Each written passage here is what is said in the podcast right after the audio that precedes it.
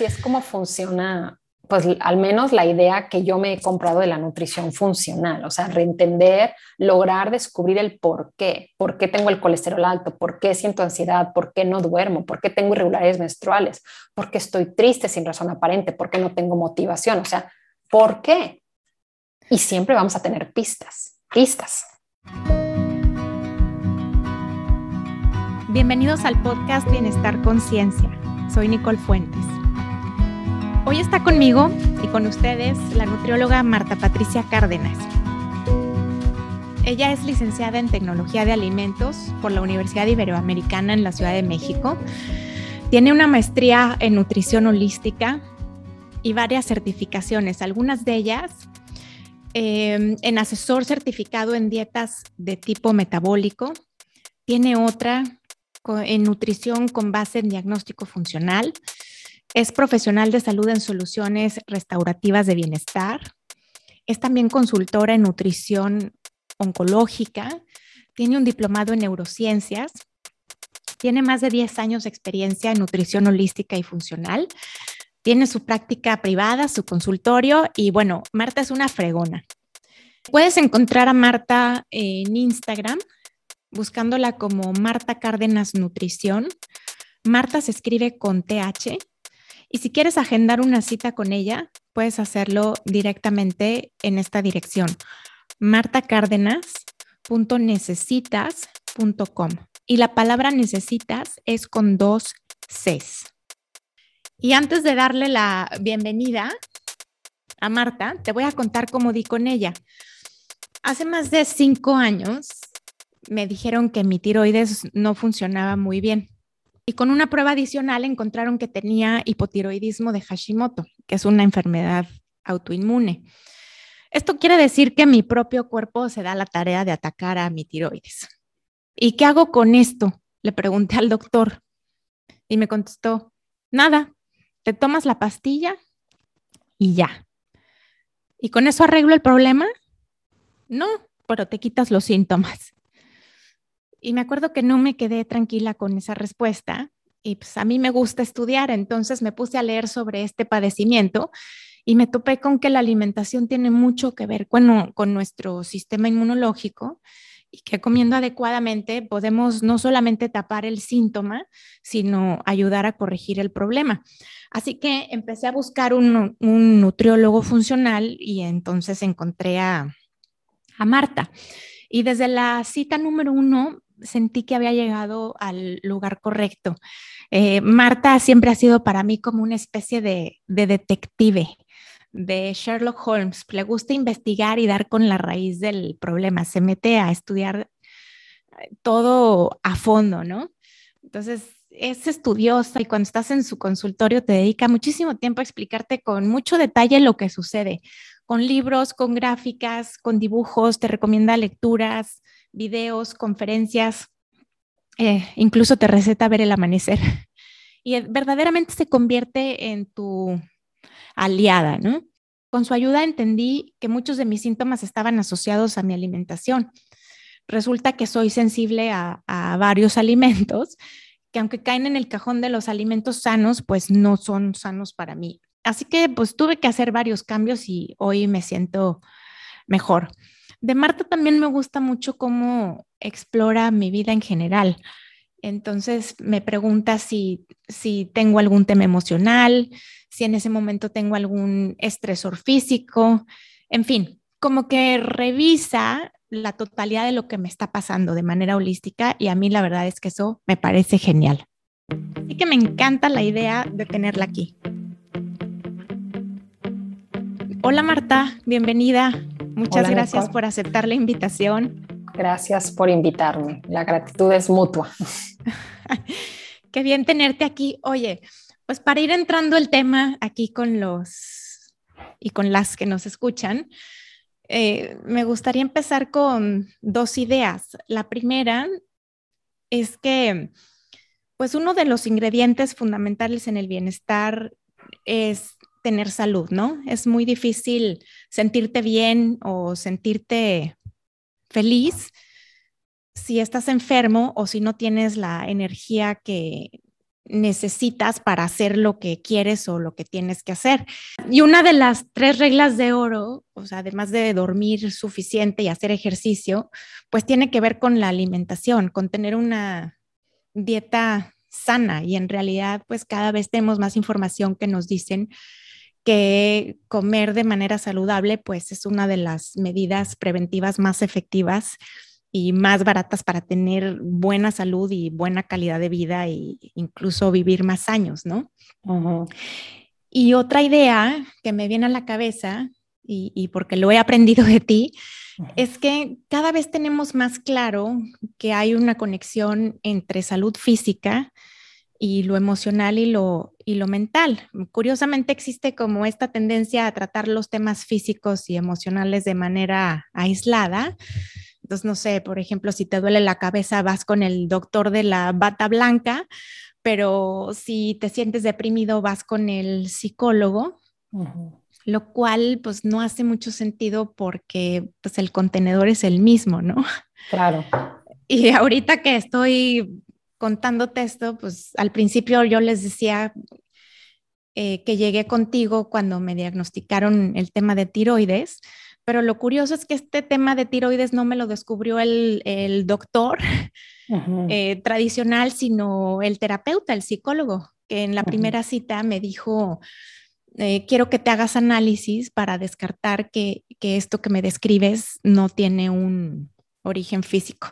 Y pues, tal cual en esos análisis salió que mi tiroides no estaba funcionando correctamente y parte de lo que a mí me estaba pasando en términos de cansancio, irritabilidad y cambios de humor, pues respondía a un tema físico. Entonces, cuéntame, ¿qué opinas? Pues sí, es que no se puede separar, y bien lo dices, este, el médico de bata blanca, pues así, así están formados, eh, de ahí las especialidades médicas, ¿no? Eh, a veces me parece injusto ser juez y parte, pero pues me dedico a la parte de la nutrición y la realidad es que pues yo les puedo hablar desde aquí y este y cómo llegué en el sentido de de lo que les voy a explicar ahorita, que es un tema que cuando estudié la maestría era un libro aburridísimo, grueso, que lo tuve que cumplir por tarea. Y años después lo agarré y dije, como cuando no estamos listos, ¿no? Este, y hasta que te das cuenta. Bueno, ese libro este, se llama A 10.000 años del Edén. Eh, muy aburrido, de verdad. Pero cuando a una hora, ¿no? Así, ah, a una hora, pero no me, la verdad no me acuerdo ni por qué lo tuve que retomar, pero cuando lo retomé por algo que pasó en consulta, me quedé impresionada de una idea central que tenía que no vi en su momento, que es qué es la nutrición desde una perspectiva ecológica. Eh, y siempre que hablamos de algo de salud y bienestar, tenemos que hablar de nutrición. Por eso decía que pues, no me siento como a veces siendo juez y parte, pero la realidad es que funcionamos a partir de lo que comemos. La ecología es la ciencia que tiene que ver con eh, los seres vivos en la Tierra y cómo se relacionan entre ellos. Y a veces se nos olvida que somos parte de ese todo, ¿sí? Eh, en la naturaleza hay seres que le llamamos autótrofos. Los seres autótrofos fabrican su propio alimento, básicamente plantas. O sea, a través de la fotosíntesis, ellos toman la energía solar y a través de la fotosíntesis fabrican su propio alimento. Y luego están los seres heterótrofos, como nosotros que somos animales, que nosotros no podemos transformar la energía solar en, energía ni en alimento. Este, estaría padre, ¿no? estaría este, súper, además nos ahorraría mucho tiempo. Ajá, entonces nosotros tenemos que comernos a seres autótrofos. Entonces somos parte de una cadena alimentaria donde los animales se comen a las plantas y las plantas nos hacen ese enorme favor de tomar esa energía ilimitada que es del sol. Entonces, si nosotros nos colocamos en ese punto, pues nos damos cuenta que no somos eléctricos ni solares y que para operar en todos los sentidos necesitamos de ese reciclaje de materia prima y energía de los otros seres vivos de los que nos alimentamos. Y eso aplica para todos los seres en la Tierra. Por eso la perspectiva ecológica de la nutrición, que es este tema central de este libro, que cuando lo retomé dije, es que ahí están todas las respuestas. o sea, realmente cuando decimos, oye, ¿cuál es la mejor dieta? Ahorita hablabas de una dieta este, adecuada, ¿no? Saludable. Que me diga quién tiene la respuesta de una dieta saludable. Por eso no nos ponemos de acuerdo. Pero esa perspectiva ecológica de la nutrición. Súper confuso ese mundo de las dietas. Exacto. Por eso te digo que este, esta perspectiva ecológica de la nutrición me dio las respuestas a todo eso. Es entender, a ver, no hay una dieta que sea la dieta saludable. ¿Cuál es el común denominador? Si es una dieta de una persona que vive en Alaska o de una persona que vive en Hawái o de una persona que vive en Argentina o en Suiza, ¿cuál es la que es, o sea, mientras tú estés dentro de esa cadena alimentaria, mientras tú estés respetando ese orden, y en ese orden no tenemos los alimentos procesados. Los alimentos procesados que se derivan de, de la industrialización de la naturaleza no son parte de esa cadena alimentaria. Entonces, a mí me parece crucial entender que la base de la salud, tú hablabas eh, dieta, descanso, ejercicio, pero la base realmente es la alimentación. Inclusive, todo está relacionado, pero la forma en la que comemos impacta nuestro sueño e impacta nuestra capacidad de hacer ejercicio, ¿no? Entonces, por eso hablo de que la base de la alimentación, de la, de la salud o del bienestar, pues definitivamente es, este, es la comida, ¿no? O sea, es nuestro, nuestra fuente de energía y materia prima, porque mucha gente nada más piensa en calorías, ¿sí? O sea, como yo les digo, no es lo mismo 100 calorías de alguna comida chatarra que 100 calorías de aguacate. O sea, el contenido nutricional es muy diferente. Muchas veces he escuchado, es que calorías son calorías. Yo difiero. Las calorías no son calorías. Tenemos que hablar de que el ser humano en la cadena alimentaria recicla materia prima, vitaminas, minerales, proteínas, carbohidratos, grasas y energía. O sea, materia prima y energía. Estamos hechos de eso. Necesitamos las dos partes, ¿no? Claro, entonces como que cuando te escucho, pues se vuelve muy obvio que definitivamente comer de manera adecuada, pues es fundamental para, para sentirte bien. Y bueno, pues esto es una justo de las cosas que, que queremos hoy explorar contigo, que es pues que nos ayudes como a entender eh, lo básico, porque digo, como decíamos justo antes de arrancar, pretender cubrir todo este tema en este espacio tan corto es como misión imposible, claro. pero entender un poco mejor esta relación entre nutrición y bienestar o entre nutrición y, y emociones, ¿no?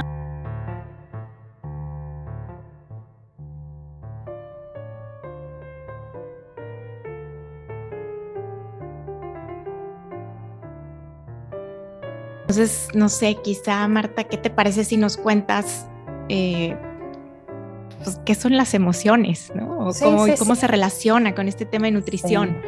Fíjate que yo hace unos años estudié una, un diplomado en neurociencias porque en la, en la mm, consulta privada me daba cuenta que más que estar tratando con qué comer o qué no comer, estaba tratando con personas que traían su propio bagaje emocional, sus propias creencias, y tratar de yo entender desde dónde venían las necesidades que me estaban poniendo sobre la mesa y cómo muchas veces para implementar los cambios necesarios en la alimentación, la mayoría de las veces, porque lo he visto, el principal obstáculo son las emociones y los apegos que tenemos. Pero lo interesante hablando de esta relación, y por qué di, ese ejemplo, es lo siguiente. Eh, me quiero ir primero a un concepto que dijiste, es que en, un pedazo de tiempo que tenemos ahorita, explorarlo, pues está difícil. Y no solo eso, no soy experta en eso, no es mi área de trabajo principal.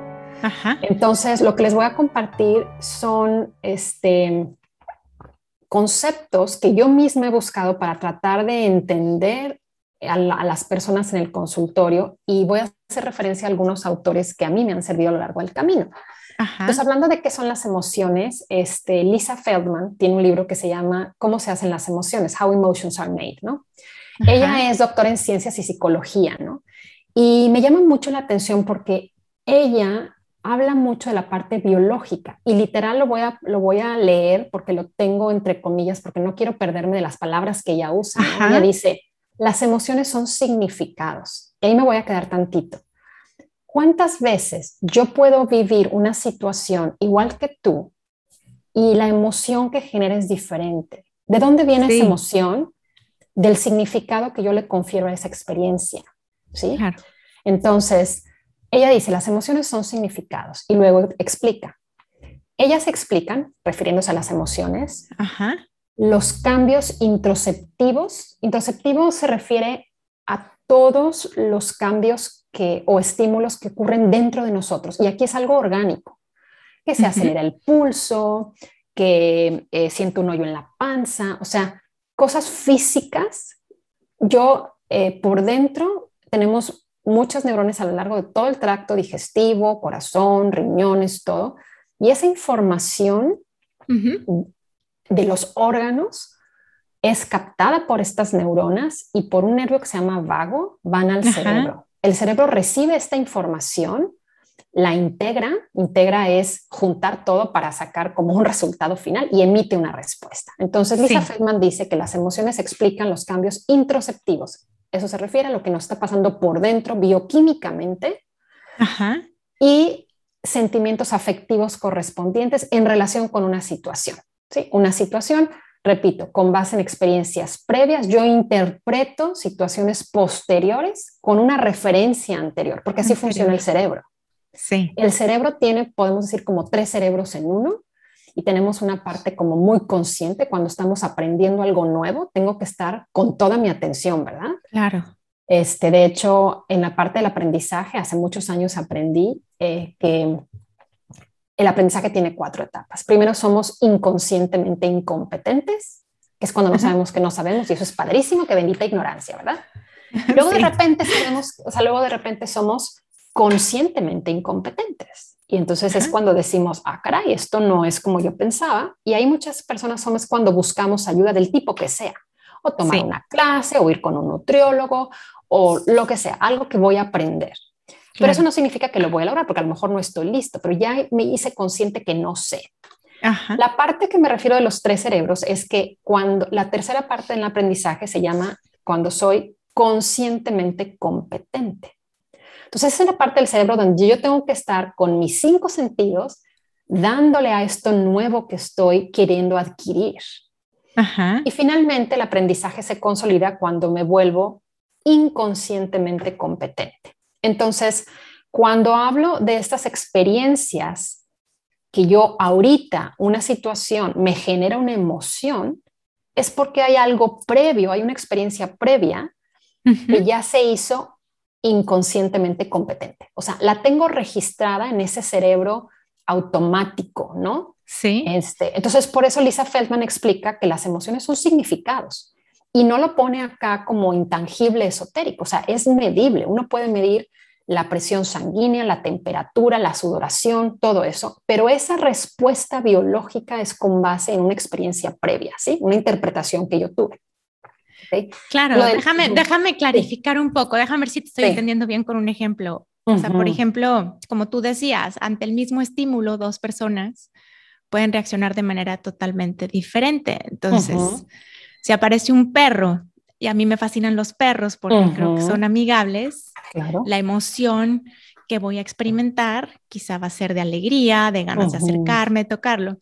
Si yo he tenido malas experiencias con los perros, al contrario, la emoción que quizá voy a experimentar es miedo o terror o de amenaza. Exacto. Sí, tu ejemplo está buenísimo porque podemos ver al perro en esas dos este, opciones o, o viajar en avión. Para alguien puede ser más emocionante y para alguien puede ser terrible, ¿no? O sea, las emociones y, y, es la interpretación que damos a los hechos. Hace mucho también oía, no me por ni de qué autor, que decía que el estrés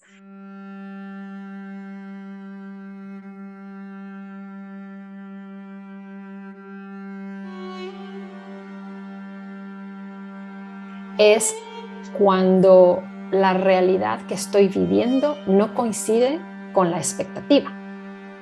Entonces, pues también a veces tenemos esa experiencia y yo lo viví en alguna ocasión entendiendo ese significado, venía manejando y estaba súper estresada porque yo salí de mi casa con expectativa de que iba a ser por inventar 10 minutos a donde iba y resulta que había un accidente y ya no eran 10, eran 20, 30 o lo que haya sido. Entonces, esa situación me estresó, o sea, la realidad que estoy viviendo no coincide con la expectativa que yo traía. Entonces ahí es en donde podemos decir que se empieza a complicar, pero lo interesante es de dónde vienen las emociones entendidas como lo explica Lisa Feldman, pues son cómo le damos significado. Sin embargo, hay una cuestión biológica, que era cuando decía no puedo ser juez y parte, que me detona la emoción, me hace sentir bienestar o me hace sentir ansiedad o me hace sentir tranquilidad, ¿no? Claro. Este, y esto lo explica súper padre eh, el doctor Andrew Uberman, que él es un este, profesor de neurobiología y oftalmología en Stanford, y él explica justo lo que mencionaba yo ahorita, de cómo es que, que se genera esta bioquímica, o sea, cómo se recoge lo que está sucediendo en nuestros órganos y viaja al, al cerebro por el nervio vago, ¿no? Y el cerebro siempre va a emitir una respuesta y la respuesta nos lleva a la acción. Por ejemplo, lo del perro. Recojo esa información y el cerebro integra y con base en una experiencia previa me lleva a la acción de detenerme, o sea, me paro o me echo para atrás o me acerco y apapacho y acaricio. Pero eso que me hace moverme, exacto. Pero la respuesta del cerebro siempre es a la acción. Y ese que me hace mover tiene que ver con una bioquímica. Y ahí es en donde entran los, los neurotransmisores, ¿no? Que mucha gente entiende los neurotransmisores con, con las emociones. Por ejemplo, la serotonina. La serotonina, que es, es un neuromodulador o un neurotransmisor que está muy relacionado con esa sensación de bienestar que de hecho muchos medicamentos como el Prozac le llaman, o sea, son recapturadores de serotonina porque he leído varias versiones, hay quienes dicen que hacen que la serotonina se quede en efecto más tiempo entre, entre las neuronas haciendo su efecto de sensación de bienestar. Y hay quienes dicen que no, que, que lo que hace es recapturarlo para que el efecto no esté y lo pueda volver a, experimentar, algo así, ¿no? Entonces el mecanismo, como te digo, no es mi, mi expertise, hay diferentes explicaciones de cómo es que funcionan, pero el punto central es que eh, el tener serotonina, o sea, ese químico nos produce sensaciones, ¿no?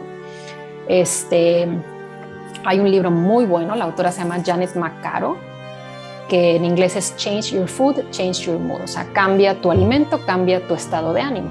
Por lo mismo, para que yo fabrique serotonina, ahí vuelvo al ser juez y parte, pues necesito tener materia prima, o sea, olvídate de la ruta metabólica para segregarlo y que si comí este o que si me asustó el perro me hizo sentir bien. Independientemente de eso, la serotonina tuvo que, que venir de una materia prima y de ahí la perspectiva ecológica de la nutrición. ¿De dónde vino esa materia prima? pues de lo que como. O sea, no la obtengo por osmosis, o sea, no es que me la embarro, no es, no, no, no, o sea, de lo que yo como saco la materia prima para que mi cuerpo haga ese tipo de cosas, ¿no? Este, entonces, dime. Sí, que ahí ya, ya te empiezo a escuchar hablar como de, de, cómo está relacionado pues tu mente con tus emociones y con tu cuerpo, o sea, ahí... Exacto o sea, hay algún estímulo, tu cuerpo reacciona, tu cerebro reacciona y, tu biología reacciona, ¿no? Exacto, todo está ligado y también, por ejemplo, hay estudiosos que hablan, o sea, de la mente y el cerebro como una misma entidad, que yo le tiro más a eso en el sentido de que realmente el cerebro es ese órgano que recoge la información, integra y emite una respuesta. Y esa respuesta eh, las emociones las tenemos como intangibles, o sea, las siento pero no la puedo ver. Pero eh, hay una rama en las neurociencias, bueno, es, es precisamente eso, es, a ver, no está acá esotérico, o sea, esa sensación está ligada a un químico y dicen que para cada emoción hay un químico asociado. Entonces, inclusive ya está, o sea, eh, ha llegado a mí esta explicación de que mente y cerebro es lo mismo, o sea, se lo podemos explicar que mente a lo mejor es el efecto que yo siento de esa emoción, pero, pero es una respuesta del cerebro. O sea, no, no hay mente, cerebro y cuerpo. O sea, eh, la mente, es que no sé si me logro, me logro explicar, pero la mente es, es el efecto del funcionamiento del cerebro, que finalmente, pues ahí está, ¿no? Sí, quizá lo, este, como yo lo estoy entendiendo, y va para checar contigo, es tu cerebro reacciona y quizá cuando hablas de mente es, bueno, qué a lo mejor, qué explicación cognitiva le das tú a esa reacción que estás sintiendo o qué mm, sentimiento le estás adjuntando, ¿no? claro, em, sí, es, es que cada vez hace menos sentido pensar que son cosas que están en contenedores diferentes o que no se comunican o que no están completamente interconectadas y, trabajando como juntas, ¿no? O respondiendo juntas. Sí, sí, sí, definitivo. Bueno. Eh, dime. No, dime, ¿ibas a agregar algo? Sí, este, eh, pues iba a empezar a elaborar un poquito en, el tema de, cómo es que, los nutrientes pues son la base de esos neurotransmisores o de esas sustancias a las cuales corresponde una emoción y cómo es también que, que el ambiente interno este, está influenciado por lo que comemos, porque son dos conceptos. Un concepto es lo que como es mi materia prima, o sea, lo que como me va a dar vitamina B6, me va a dar B12, me va a dar hierro, me va a dar cobre, me va a dar triptófano, me va a dar tirosina o sea, es la materia prima, pero también lo que yo como me va a dar, va a cambiar mi medio ambiente interno. A lo mejor el concepto, eh, los que nos escuchan lo pueden entender porque han estado de moda eh, las dietas alcalinas o inclusive ahorita está muy de moda el agua alcalina. El pH del cuerpo es, es uno de tantos ejemplos del medio ambiente interno. O sea, yo puedo estar con un pH muy ácido o muy alcalino, ese es todo un tema, pero a lo que voy, lo quiero poner como un ejemplo de a qué me refiero con medio, este, eh, el medio ambiente interno, ¿no?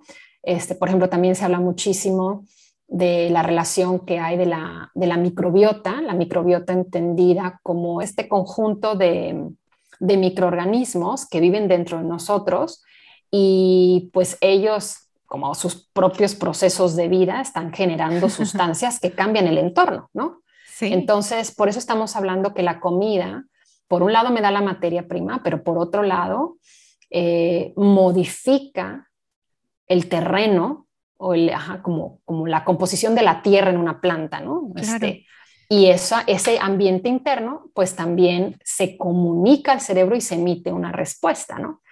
Este, entonces, si, si entrábamos eh, pues en ese tema, por ejemplo, eh, los aminoácidos, ¿no? Eh, las proteínas, que las sacamos de todos los alimentos, porque también ese es un, un, concepto equivocado que hemos venido arrastrando, que las proteínas son animales. Todos los seres vivos, vuelvo a la perspectiva ecológica de la nutrición, todos los seres vivos tienen proteínas porque la proteína los construye proteínas, carbohidratos y grasas, más o menos, pero todos aportan lo mismo porque tenemos que partir de que son seres vivos que tienen composición de todo. somos muy dados a decir, ay, eh, la carne es proteína, el pan es carbohidrato. Y siempre digo, el pan es pan, la carne es carne. Es otro ser vivo, la nuez es grasa, el aguacate es grasa. No, la nuez es nuez y me aporta mayormente grasa, algo de proteína y algo de carbohidrato pero hemos hecho una reducción de términos que luego confunden. Entonces, regresando al tema, los aminoácidos componen las proteínas. Las proteínas las obtenemos de lo que comemos. Si yo me como unas nueces, si yo me como un huevito, si yo me como unos frijoles, alimentos dentro de mi cadena alimentaria, esos alimentos tienen proteína y de ahí saco aminoácidos. Los aminoácidos son la materia prima de construcción de las proteínas, como les dije. Y el cuerpo depende de 29 aminoácidos para formar 600 proteínas básicas que componen el 75% de nuestro peso. Yo los aminoácidos los, los em, hago una analogía con las letras de un alfabeto. Yo tengo un alfabeto de la A a la Z y esas letras son mis aminoácidos y yo necesito de todas esas letras para formar todas las palabras que usamos. Entonces yo puedo tener un alfabeto completo de la A a la Z, pero quizá insuficiente. O sea, si yo voy a escribir la palabra mamá, necesito dos M's y dos A's. Entonces, eso también es algo que mucha gente eh, olvidamos y es que no nada más es tener el alfabeto completo, que es no tener solo los aminoácidos completos, sino tener suficientes. Entonces, el cerebro no funciona sin, aminoácidos que sanan y restauran la función cerebral. ¿Por qué? Porque son los que controlan el switch, que ponen un alto a la ansiedad y que funcionan como relajantes. Por ejemplo, hay un, compuesto que es un ácido gamma aminobutírico, es el GABA famoso, ¿no? Y el nombre lo dice, aminobutírico. Ese GABA, ese ácido gamma aminobutírico, el cuerpo lo genera con aminoácidos. Y ese es un neurotransmisor que le pone un freno al sistema nervioso. Podemos decir que el sistema nervioso tiene dos grandes eh, eh, neurotransmisores, uno que acelera procesos y uno que frena procesos. Entonces, el ácido glutámico, mucha gente a lo mejor que nos escucha tiene, hace la, conexión ¿no? de, del glutamato monosódico, ¿no? que, ah, mucha gente lo tiene muy sí lo he oído. Bueno, el glutamato monosódico, yo antes de estudiar la maestría en nutrición estudié la licenciatura en tecnología de alimentos, que es ingeniería en alimentos, la industria de alimentos. Y el glutamato monosódico es un compuesto químico que excita las papilas gustativas. Y entonces quiero más y todo me sabe mejor. La industria de alimentos lo usa mucho para crear como una adicción a la comida y que no puedas, sabor, ¿no? y para que no pares de comer. Ajá.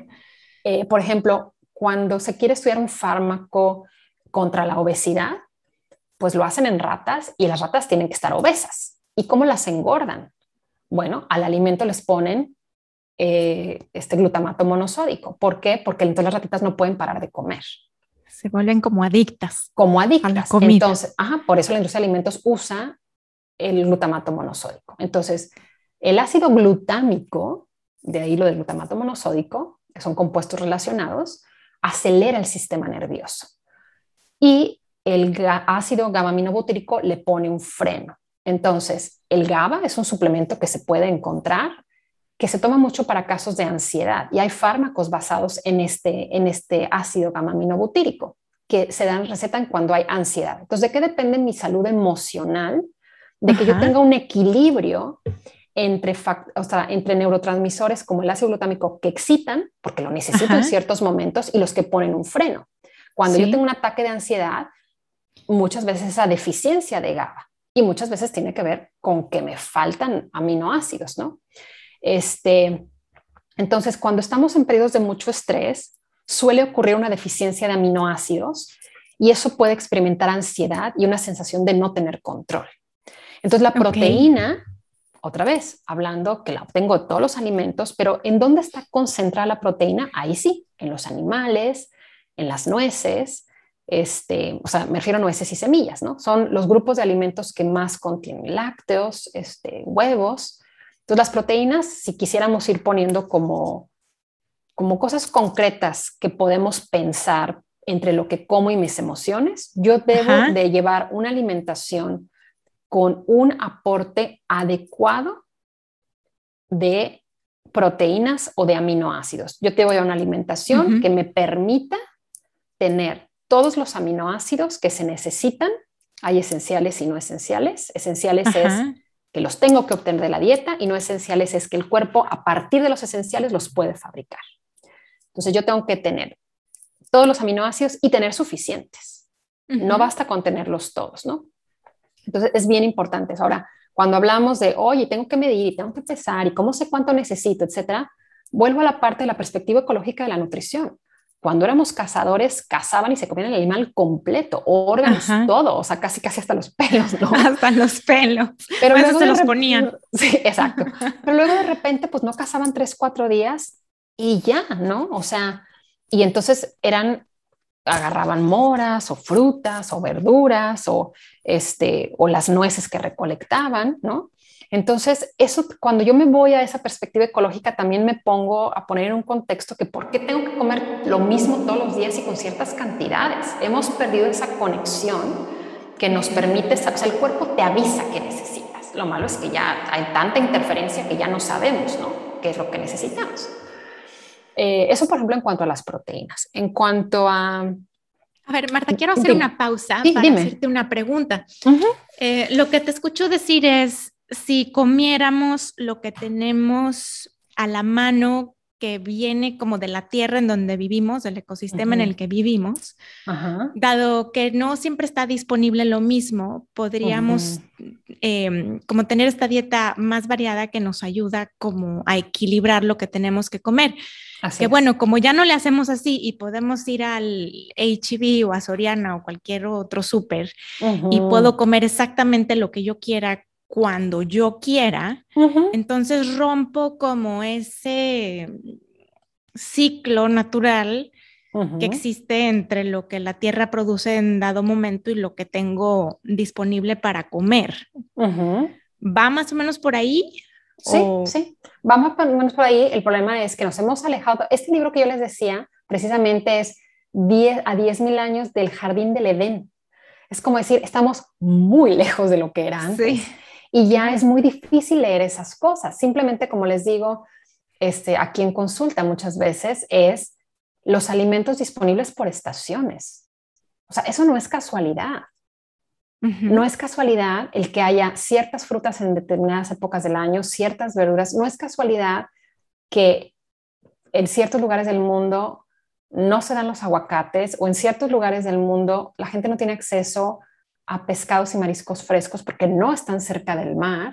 Este, entonces, ya estamos muy perdidos eso porque hay demasiada globalización. O sea, tengo aguacates todo el año, plátanos todo el año, guayabas todo el año, ¿no? Y la carne y los pescados, o sea, puedo vivir en una metrópoli en el centro de la República Mexicana, alejado totalmente del mar, y ahí voy a tener pescados y mariscos, ¿me entiendes? Claro, todo el año. Y no estoy proponiendo que no lo hagamos, o sea, qué padre que hemos ido evolucionando con ese tipo de cosas. El problema es que tenemos tantas capas encima que nos cuesta trabajo descifrar qué es lo que realmente necesitamos en un nivel metabólico.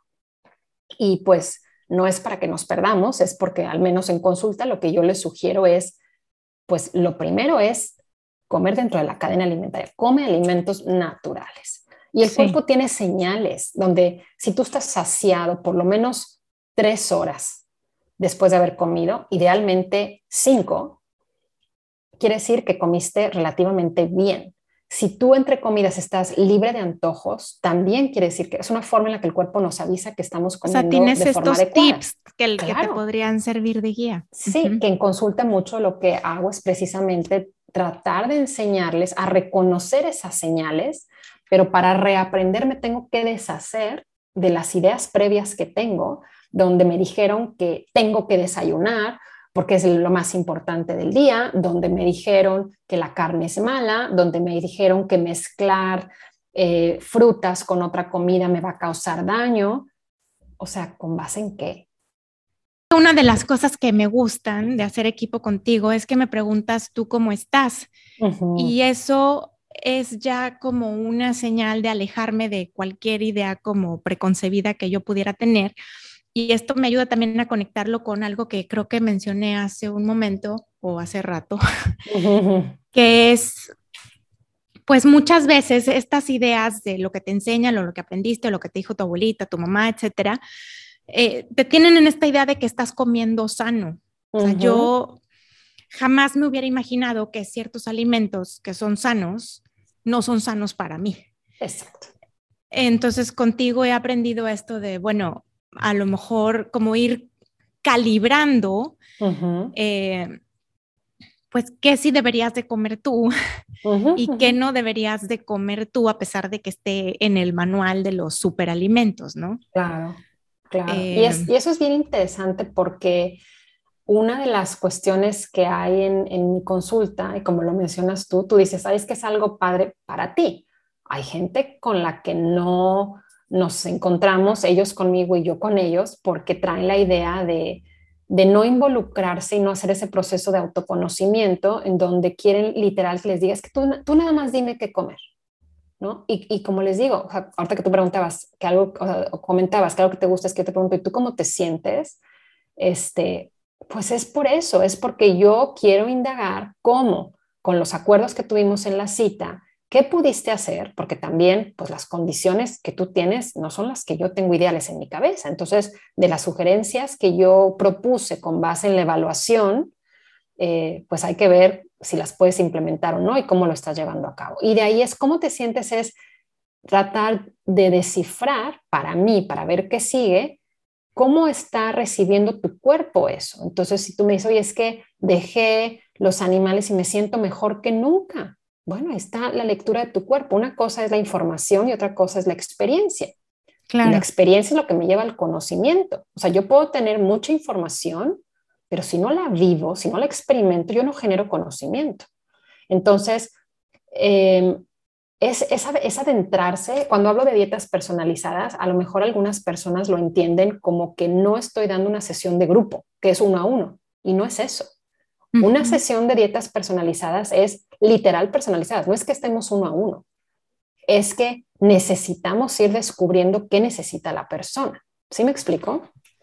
Sí, o sea, te explicas muy bien y a mí eh, una de las cosas que me volvían loca era bueno, pues no sé cuántas dietas han estado de moda, ¿no? y si tú te pones a hacer como esta búsqueda, pues vas a encontrar bondades de una y de otra y vas a encontrar eh, todo lo que está mal de una y todo lo que está mal de otra. Y al final, si tú no eres alguien que se dedica a eso como tú, terminas muy confundido. Es decir, bueno, yo había encontrado toda esta evidencia a favor de la dieta, no sé, la que me viene a la cabeza ahorita es los asteriscos. Y ahora resulta que es terrible pues terminó confundida. Entonces yo creo que por eso es la importancia de ir a ti, a ti que te cae bien. Sí, por eso tú que necesitas con base en los análisis que te hiciste o otra cosa que descubrí contigo, bueno, ya lo medio lo he mencionado, es eh, pues de pronto somos sensibles a ciertos alimentos y, pero como no se te cierra la garganta a lo mejor o no te pones rojo, así como una alergia, no te das cuenta y te acostumbras a quizá a tener este como dolorcito de cabeza o sentir eh, mocos en la nariz. Claro. Y, y, que quizás si no haces este ejercicio así como muy intencionado de ver a mí qué alimentos me funcionan, pues no te das cuenta que a lo mejor todo esto viene de una sensibilidad que tienes a las almendras, por ejemplo. claro. Sí, sí, sí, o sea, cómo reaccionamos a los alimentos es, es muy personal, ¿no? Este, y mucha gente me dice, pero ¿cómo? Si es que yo sabía que era súper bueno esto, ¿no? Bueno, pues a ti ahorita en este momento no es lo mejor. ¿no? bien. Pues es un tema súper interesante y súper rico. Em, si tú tuvieras que dejar así como tres tips básicos para como mantener o, desarrollar tu bienestar emocional, bienestar físico y todo con base en, lo que comes, ¿qué sería? Y sé que te estoy poniendo así como una pregunta súper difícil porque es dime tres cosas cuando a lo mejor hay 573, ¿no? Pero ¿cuáles serían así como básicos o por dónde empezar? Pues por dónde empezar creo que es este, con lo que empecé de la perspectiva de nutrición, es literal acomodarte en la cadena alimentaria eh, y empezar con eso, ¿no? El cuerpo nos va avisando, este, es muy difícil saber exactamente qué necesito y en cuanto, o sea, lo que tiene que ver, por ejemplo, con, con las emociones, ¿no? Eh, hay otro neurotransmisor que mencioné por ahí que es la pues hablé de la serotonina y ahora la dopamina brevemente, ¿no? La dopamina, este, pues necesitamos un aminoácido que es el precursor, que es tirosina. Ese lo encuentro en la carne, en el pescado, en el huevo, en los frijoles, en las nueces, ¿no? Entonces, pues todo eso que mencioné es parte de la cadena alimentaria. O sea, no tengo que estar buscando la tirosina. Si yo como dentro de la cadena alimentaria, algo de lo que como me lo va a dar.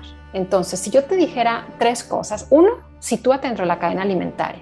En la cadena alimentaria los grupos de alimentos son frutas, verduras, leguminosas, con eso me refiero a, frijoles, lentejas, garbanzos, habas, los, la soya o edamames, ¿no? O sea, eh, granos, trigo, avena, centeno, cebada, quinoa, amaranto, maíz, arroz, ¿no?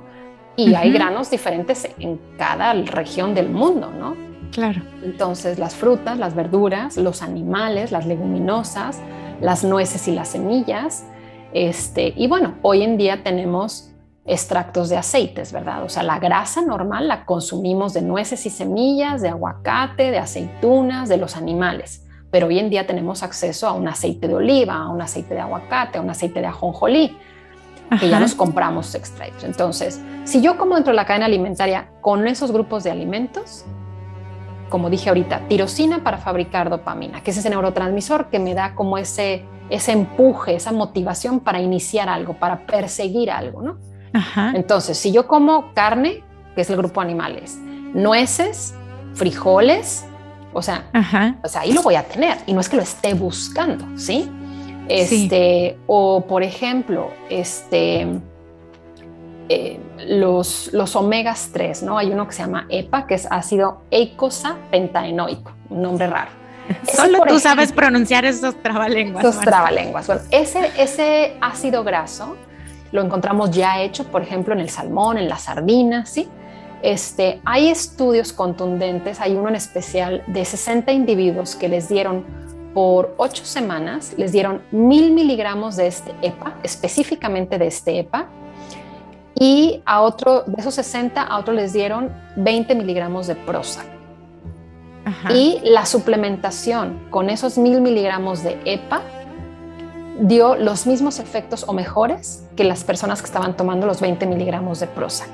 Entonces, ese ejemplo es muy bueno para hacernos ver que lo que yo como me está aportando nutrientes que tienen un efecto positivo en la síntesis de, químicos que me hacen sentir de cierta forma. Entonces, otra vez, vuelvo a lo mismo. Y tengo que pensar cuánto salmón tengo que comer para cumplir los, 100, los mil miligramos del estudio. No, o sea, es de dónde lo voy a sacar. Ese, ese omega 3 prefabricado lo, lo conseguimos de esos alimentos, ¿no? Por ejemplo, el salmón.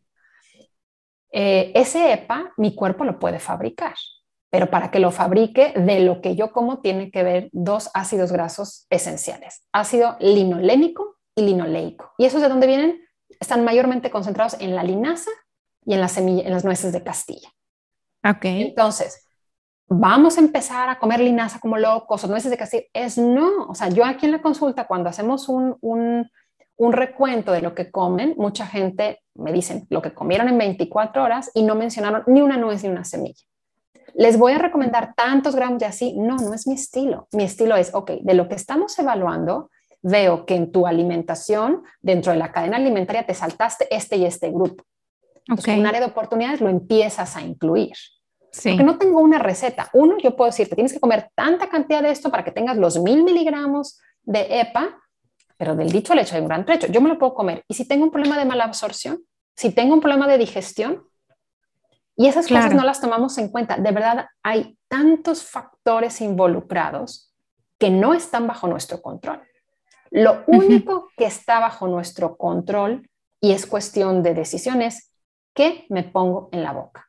El problema es que estamos hace rato, como dije, como con varias capas que no nos leemos, que hay gente que nos podrá estar escuchando y a mí me pasa que digas, es que no lo puedo controlar, me quiero comer el pan, es que no lo puedo controlar, huelo la carne y me quiero vomitar, es que no lo puedo controlar. Ya hay una serie de emociones asociadas sí. que están ligadas a que yo vengo de un desequilibrio. Y eso también en consulta se los digo mucho. ¿Qué es lo que estoy buscando? ¿Una cuestión terapéutica o un, cambio gradual? Si quiero un cambio gradual, revisamos qué estás haciendo, identificamos qué falta, qué hay que subir, qué hay que bajar y ahí empiezas de forma gradual. Pero hay gente que a lo mejor trae una depresión muy fuerte, que con cambios regulares no van a sentir un cambio. Entonces hay que hacer una dieta terapéutica y entonces otro tipo de guía donde entonces, si yo quiero estar bien con respecto a esto, entonces quizá sí me meto a un cálculo o algo y es casi, casi que comiendo esto vas a cumplir estos requerimientos. De ahí a que los aproveches, que los absorbas, que los digieras, eso ya no está bajo nuestro control. Claro. Entonces, dentro de la cadena alimentaria, eh, hablando de cantidades, toda esta explicación larga es una buena dieta es variada, moderada, equilibrada, completa e inocua. Variada quiere decir que no siempre voy a comer la misma fruta o el mismo animal o la misma nuez. Moderada es que si decido que quiero comer vegetales, pues no es muchísimo, o si decido comer animales, no voy a comer animales todo el día. Eh, completa es que cuando está variada, es completa, porque los nutrientes que me dan las frutas no me lo dan los animales, lo que me dan las nueces no me lo dan los... Entonces, en la variedad está el que yo aumente mi probabilidad de tener una dieta completa. Equilibrada, eso es bien personal. Hay gente que su mejor versión está con una dieta prácticamente basada en plantas y hay gente que su mejor versión es con una dieta alta en grasas y hay quien su mejor versión es con una dieta alta en proteínas y hay quien su mejor versión es un equilibrio entre los tres. Ese equilibrio es muy personal y depende de nuestra genética y nuestro metabolismo actual. Porque, y tu estilo de vida quizá también. Exactamente, exactamente. y, y, por último, inocuo. Inocuo es eso que tú decías de los alimentos. Inocuo significa que no me hace daño. Entonces, cuando tú decías, oye, pues es que a lo mejor yo estoy comiendo almendras y a mí me caen mal, aunque no se me cierra la garganta. Entonces, una dieta debe ser inocua, debe ser que no me haga daño. Y puede ser desde un alimento entero dentro de la cadena alimentaria, variado, moderado, pero a mí me hace daño. Y puede ser desde, a ver, una dieta donde yo tengo colorantes, pesticidas, azúcares artificiales, que no son parte de la cadena alimentaria. Yo estoy metiendo un ingrediente que hace que mi dieta no sea inocua. Entonces, esas cinco características dentro de la cadena alimentaria y esas cinco características, ¿no? Y la última parte, pues yo creo que es aprender a escucharte, confiar, confiar, como les digo, si yo adopto un cambio en mi alimentación y me siento de la patada, yo les digo, ayudemos a transformar esa frustración, transformarla en curiosidad. Me encanta esa idea. Mm, ¿Por qué? En lugar de decir, no, nada funciona, es que ya lo hice así, es, oh, bueno, ya vi que esto no funciona, uno menos, ¿no? Ya vi que esto es uno menos. Entonces, y es algo, o sea, lo que yo les comparto no es porque yo lo tenga perfecto, o sea, la realidad es que todos estamos en este barco. Oigo mucho cuando, por ejemplo, hay cantantes o gente famosa, ¿no? luego cuando los entrevistan dicen, este, ay, no, es que creen que tenemos la vida perfecta y no saben que llegamos al hotel y estamos todos solos y así, ¿no? La verdad es que es lo mismo, o sea, es como pensar que el psicólogo no tiene problemas este, emocionales o que el nutriólogo no tiene sus propias batallas o como que el cardiólogo no tiene que estarse checando, o sea, la realidad es que todos estamos en el mismo barco. Sí. Entonces, cuando les digo esta parte de transformar la frustración en curiosidad, es porque realmente yo he experimentado esa frustración y decir, a ver, alto, o sea, si quiero entender qué pasa, pues bueno, ya sé que así no, ya sé que así no funciona. Sí. Entonces, pues así, o sea, es como honrar nuestra fisiología y tener confianza en uno mismo.